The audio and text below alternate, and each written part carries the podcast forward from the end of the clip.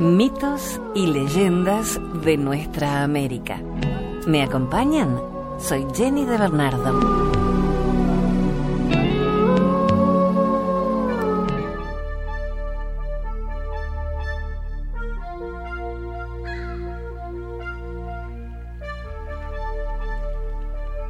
Hola, gracias por acompañarnos en esta nueva edición de Mitos y Leyendas, donde compartimos historias de toda nuestra América.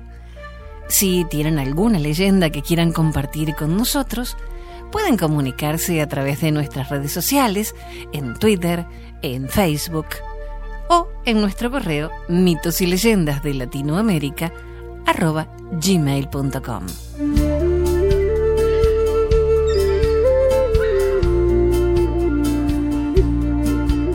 Rafael Armando Rodríguez Gutiérrez Tomado escribió esta leyenda, Las hormigas de Nandayure. Lo hemos extraído de leyendas ticas de la tierra, los animales, las cosas, la religión y la magia, compilado por Elías Celedón.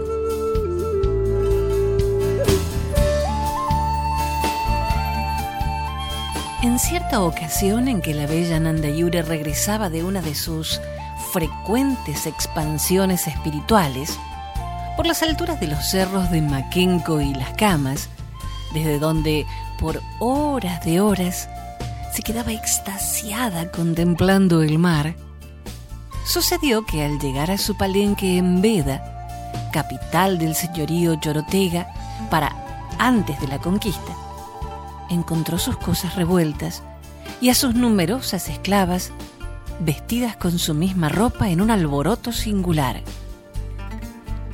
Y sucedió que indignada montó en gran cólera y arrojó de su lado a las servidoras que tan mal uso hacían de su libertad en la ausencia de su ama y señora. Y sucedió que Mantlat, la jefa de todas, quien las había inducido al mal y era recomendada del cacique Mambí, se quejó a este por lo que consideraba una afrenda a su nombradía, y el cacique la retornó a su puesto. Y sucedió que, inconforme Nandayure con el fallo de su pariente y señor, tomando la resolución por una grave ofensa a su dignidad, fue a la selva profunda e invocó al espíritu creador y le pidió consejo. Y sucedió que el gran espíritu, que vela tiernamente por sus hijos, los chorotegas, y tenía en gran estimación a Nanda Yure, le dio el poder de cambiar las formas humanas de sus rebeldes servidores. Y sucedió que Nanda Yure, llegada a la tribu, por pura curiosidad, empleó su poder con las jóvenes de su séquito y las convirtió en hormigas son popas. Y sucedió que al verlas así, consternada y muy triste, se fue a pedir en el monte al Gran Espíritu otro poder para volverlas. Pero el ente se negó a concederle esa gracia hasta tanto aquellas criaturas no pagaran con buenas acciones su mala acción. Y desde entonces existe en toda la región de Nandayure una clase especial de hormigas que tienen la virtud de adivinar los buenos y malos pensamientos que se esconden dentro del alma de la gente y así proceden a desterrar de la contornada a todo aquel que se llega allí con malos propósitos.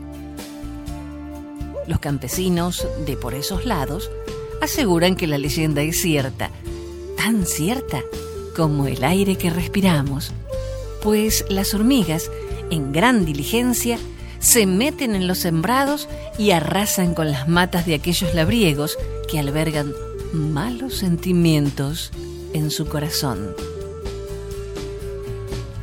El agricultor a quien tal daño se hace está condenado a dejar la región, porque las hormigas de Nandayure jamás lo dejan prosperar.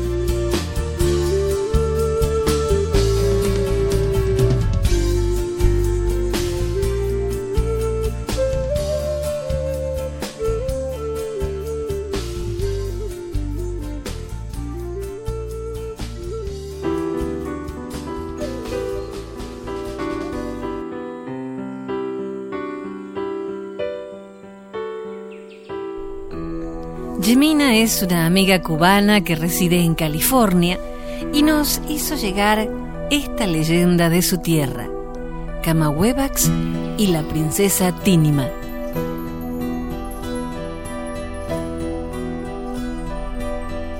Era Camahuevax, o Camagüey, el cacique de su pueblo.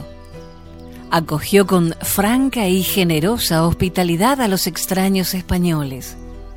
Él los trató cordialmente, por bondad. Aquellos fingieron afabilidad con ambiciosas miras. Finalmente, los extranjeros se portaron en forma indigna y le dieron muerte horrible y bárbara. Su cuerpo fue arrojado desde la alta cima del Tuabaquey, en la serranía que se divisa al norte del que fue su cacicazgo. Despedazado, quedó insepulto sobre la comarca que regó con su sangre.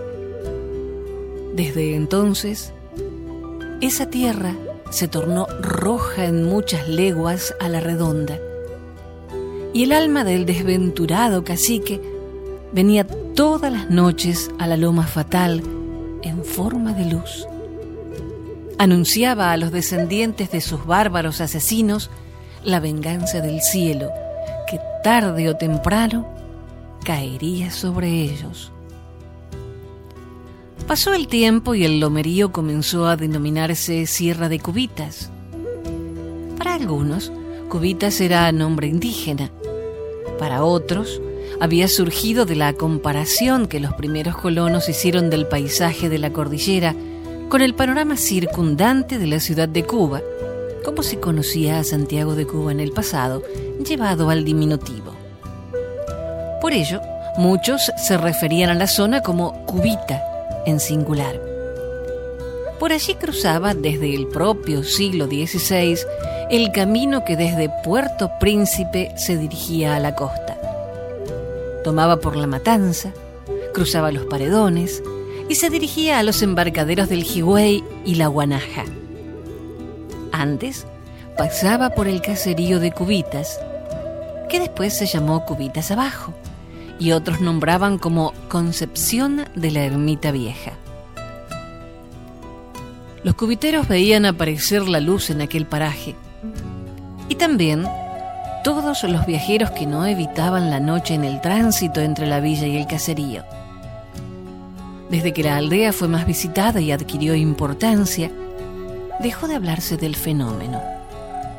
Hubo un erudito local del siglo XIX que atribuyó la aparición sobrenatural a un fruto de la ignorancia.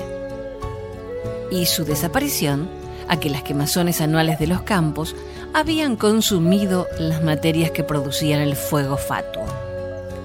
Tínima, la joven hija del cacique, fue obligada a desposarse con un conquistador brutal.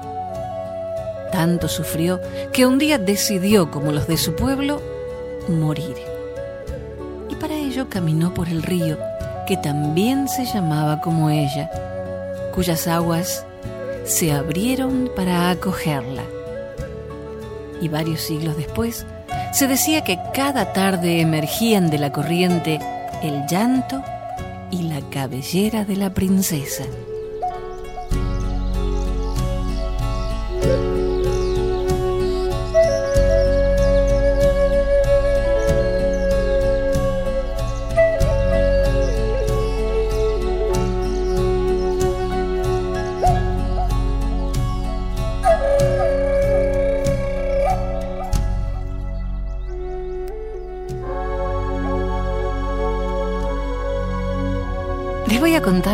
Una leyenda araucana escrita por María Teresa Divío. Se llama El Pehuen Errante.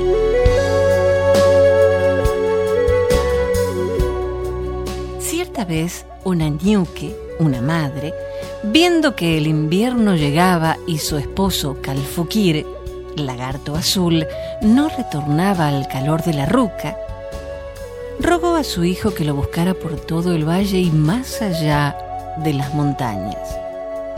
El joven Coná, provisto de alimentos y abrigos, inició la marcha en el frío ambiente. Un día, por fin, vio un pehuen y decidió hacerle una ofrenda, dejando su calzado de pieles sobre una de las ramas. Prosiguió su marcha y se encontró con una tribu hostil. Le robaron y lo ataron para que Trapial y Nahuel, el puma y el jaguar, lo devoraran. La madre salió en su búsqueda.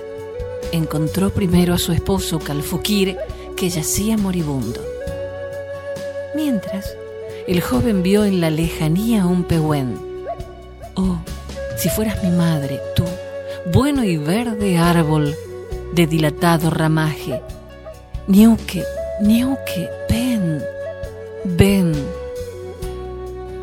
Fue entonces cuando el pehuen desgarró sus raíces de la tierra y se acercó al indio. Lo cubrió con sus ramas y lo defendió de las fieras. Mientras, al llegar su madre, lo desató y agradeció al árbol su bondad.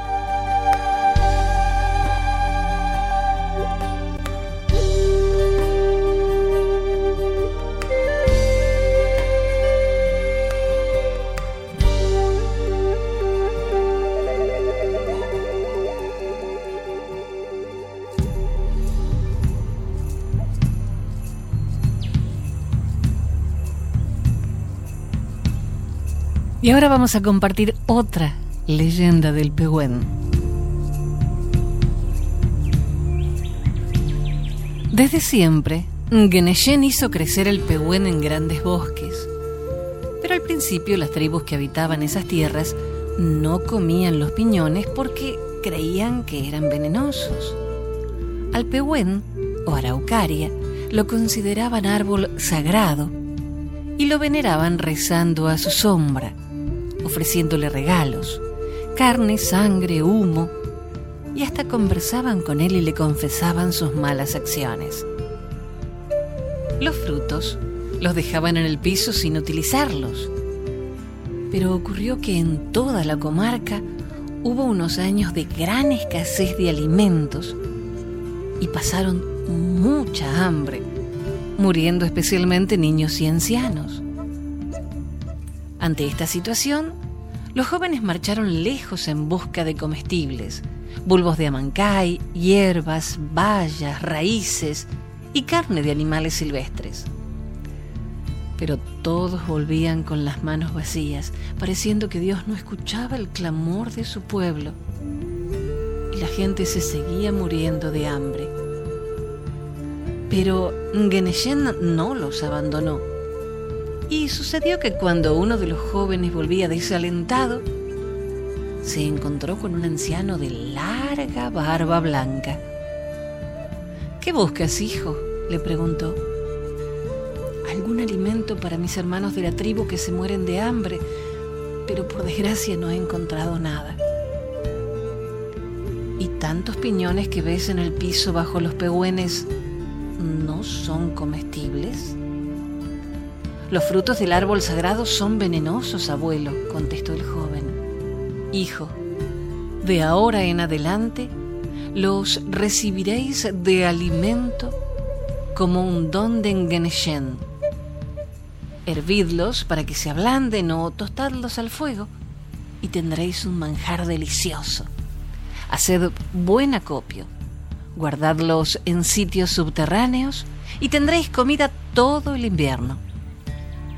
Dicho esto, desapareció el anciano. El joven, siguiendo su consejo, recogió gran cantidad de piñones y los llevó al cacique de la tribu explicándole lo sucedido. Enseguida reunieron a todos y el jefe contó lo acaecido hablándoles así. Geneshen ha bajado a la tierra para salvarnos seguiremos sus consejos y nos alimentaremos con el fruto del árbol sagrado que solo a él pertenece. Enseguida comieron en abundancia piñones hervidos o tostados, haciendo una gran fiesta. Desde entonces desapareció la escasez y todos los años cosechaban grandes cantidades de piñones que guardaban bajo tierra y se mantenían frescos durante mucho tiempo.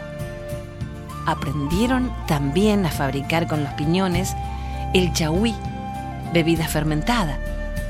Cada día al amanecer, con un piñón en la mano o una ramita de pehuen, rezan mirando al sol. A ti te debemos nuestra vida y te rogamos a ti, el grande, a ti, nuestro Padre, que no dejes morir a los pehuenes. Deben propagarse como se propagan nuestros descendientes, cuya vida te pertenece, como te pertenecen los árboles sagrados.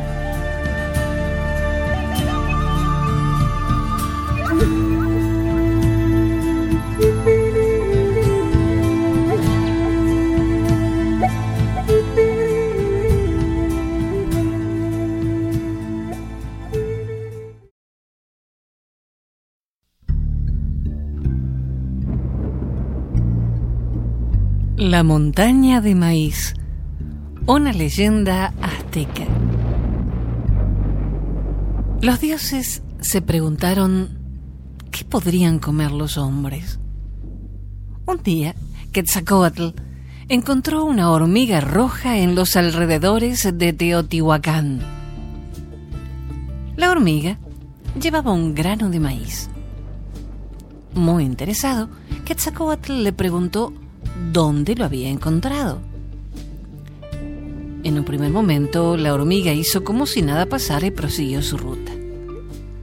Pero frente a la insistencia del dios, ella respondió que lo había extraído de la montaña de nuestra alimentación y lo invitó a seguirla. Pero Quetzalcoatl era demasiado grande para entrar en el lugar como otras hormigas. Entonces, debió recurrir a la magia y se transformó en hormiga negra. La hormiga roja lo esperaba en el interior y lo guió hasta el lugar donde se encontraban montones y montones de maíz. Después, ella lo ayudó a recoger suficientes granos para compartir con los otros dioses. El gran Quetzalcoatl le agradeció y se fue. Quetzalcoatl llevó el maíz a los otros dioses, quienes más tarde lo dieron de comer a los hombres. El alimento era bueno. Había necesidad de más maíz, pero era una tarea fatigante transformarse en hormiga para llevar los granos poco a poco.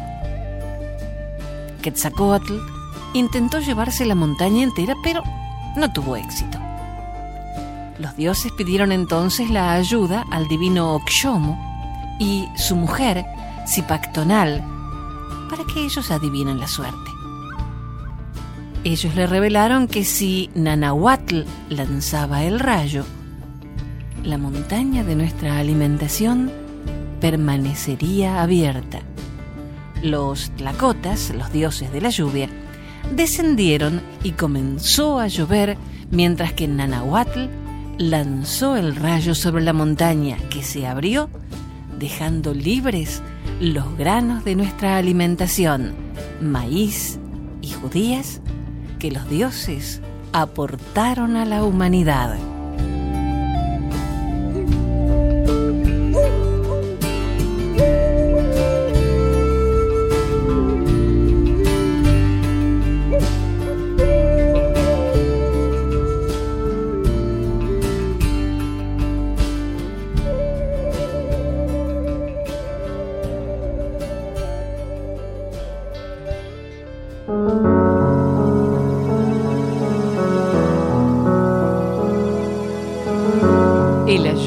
Joven y el primer petirrojo, una leyenda chipegua. Cuando el hijo único de un hombre viejo llegó a la edad del gran ayuno, su padre trató de asegurarle que tuviese un buen espíritu guardián. Deseaba que el joven tuviese un carácter que le animase a sobrepasar a los demás hombres de su tribu. Así, se encargó de ayudar a su hijo para los preparativos del ayuno y para que se purificase y limpiase, incluso las uñas de los dedos. Y planeó que el joven ayunase más que lo habían hecho otros hombres de la tribu, hombres famosos por su sabiduría y su bravura. El joven se bañó varias veces en su aposento y luego se tiró a la corriente vecina. Frotó su cuerpo con ramas de abeto para limpiarse y purificarse para el largo ayuno. Mientras, su padre le construyó una cabaña lejos del resto de la familia y de la aldea y le colocó una manta limpia en el suelo. Ahora, permanece quieto sobre esta manta, dijo el padre al joven cuando terminó de bañarse. Aguanta como un hombre. Cuando pasen doce días te traeré comida y te daré mi bendición. El joven obedeció el mandato de su padre permaneció quieto, con el rostro cubierto, y esperó que la voz del Espíritu le enviase su mensaje. Todas las mañanas, su padre le visitaba para darle ánimos y recordarle cuánto honor y fama alcanzaría si lograba ayunar doce días. Durante siete mañanas el joven no contestó a las palabras de su padre. Permanecía sin moverse sin dar signo de descontento. Pero la mañana del noveno día de su ayuno habló con voz débil. Padre, he soñado que algo malo me va a suceder. Puedo romper mi ayuno y luego más tarde volver a ayunar. Hijo mío, dijo el padre, no te das cuenta de lo que estás preguntando. Si ahora te levantas, perderás toda la gloria. Espera pacientemente un poco más. Con solo tres días se cumplirán tus deseos. Ya sabes que es por tu bien que debes ser paciente. Te suplico que perseveres y aguantes un poco más. El hijo murmuró una respuesta y se cubrió. A la mañana décima no se movió cuando su padre le visitó, pero al undécimo día repitió su petición. Déjame romper el ayuno. El padre le contestó casi con las mismas palabras de la vez anterior, añadiéndole solo una promesa. Mañana yo mismo te prepararé la comida y te la traeré. El joven permaneció silencioso, quieto, como si estuviera muerto. Nadie hubiera podido decir que vivía, a no ser por un ligero movimiento de su pecho. A la mañana siguiente, el padre alegremente preparó la comida para su hijo y se apresuró a ir a la cabaña. Estaba seguro de que su hijo había sido bendecido por una visión y por el espíritu que le conduciría a la grandeza. Cuando se acercó, se quedó sorprendido de oír hablar a su hijo. Se detuvo y mirando por una abertura, se quedó asombrado al ver que su hijo se estaba pintando con pintura roja. Ya se había pintado el pecho y ahora estaba terminando su obra pintándose los hombros. Mi padre ha destruido mi futuro como hombre, se dijo el joven. No ha escuchado mis peticiones. Así es que ha perdido. Seré más feliz como un pájaro, ya que le he obedecido. Solo mi Padre tendrá que sufrir, porque mi espíritu guardián es justo. No me ha concedido que se cumpliesen mis deseos, pero se ha compadecido de mí de otra manera. Me ha dado otra forma. Ahora tengo que irme. En aquel mismo instante su padre exclamó angustiado, Hijo mío, hijo mío, no me dejes, te lo ruego pero con la velocidad de un pájaro, el joven voló hacia lo alto de la cabaña y se colocó en el palo más alto. Había sido transformado en un petirrojo. Con mirada compasiva contempló a su padre y le consoló con estas palabras. No te preocupes, padre. No sientas el cambio que ves en mí. Voy a ser más feliz como pájaro que lo he sido como hombre. Siempre seré amigo de la gente y viviré cerca de sus casas. Siempre estaré alegre y contento. Y aunque no seré el gran guerrero que deseabas que fuera o el sabio consejero, Seré el mensajero diario de la paz y de la felicidad.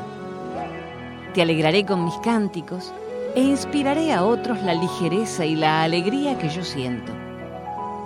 Esto será en lugar de la gloria que deseabas para mí y que esperabas de mí. Ahora estoy libre de los cuidados y de las penas de la vida humana. Encontraré el alimento en los bosques y en los campos, y mi camino estará en el aire y el sol. Y estirándose con delicia por tener alas, el primer petirrojo se puso a cantar una de sus más dulces canciones y salió volando hacia la arboleda próxima.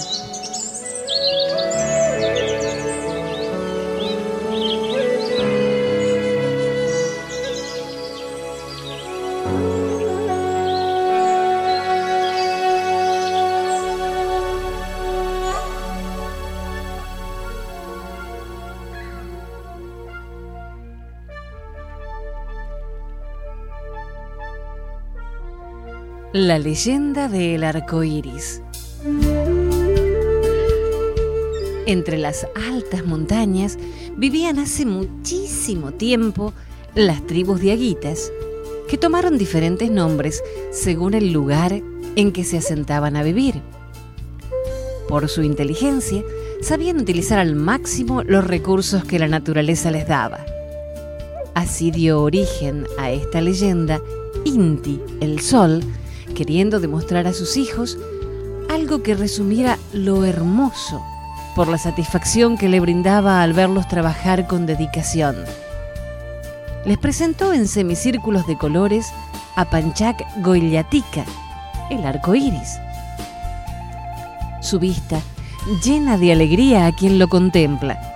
Después de una lluvia en sus siete colores, cada uno de ellos simbolizan algo bello, bueno y grande. El violeta representa la memoria de los aborígenes. El índigo, la coca que da vigor. El azul, el recuerdo de los seres queridos. El verde, la juventud que tiene el color de los bosques en primavera. El amarillo, el maíz, del cual se saca el pan y la chicha el rojo, la sangre, la alegría vital. El anaranjado, ahí el sol y aquí ya la luna. Es un bello espectáculo en el cielo. La atmósfera que cobra transparencia con el correr de las nubes lo disipa. El indio que detuvo su actividad para contemplarlo vuelve con alegría a sus flechas, a su alfarería o a su pucará donde se protege. Vale decir que Pachak Goiliatica es un regalo del cielo por el cual Inti, el sol, quiere premiarlo por su constante laboriosidad.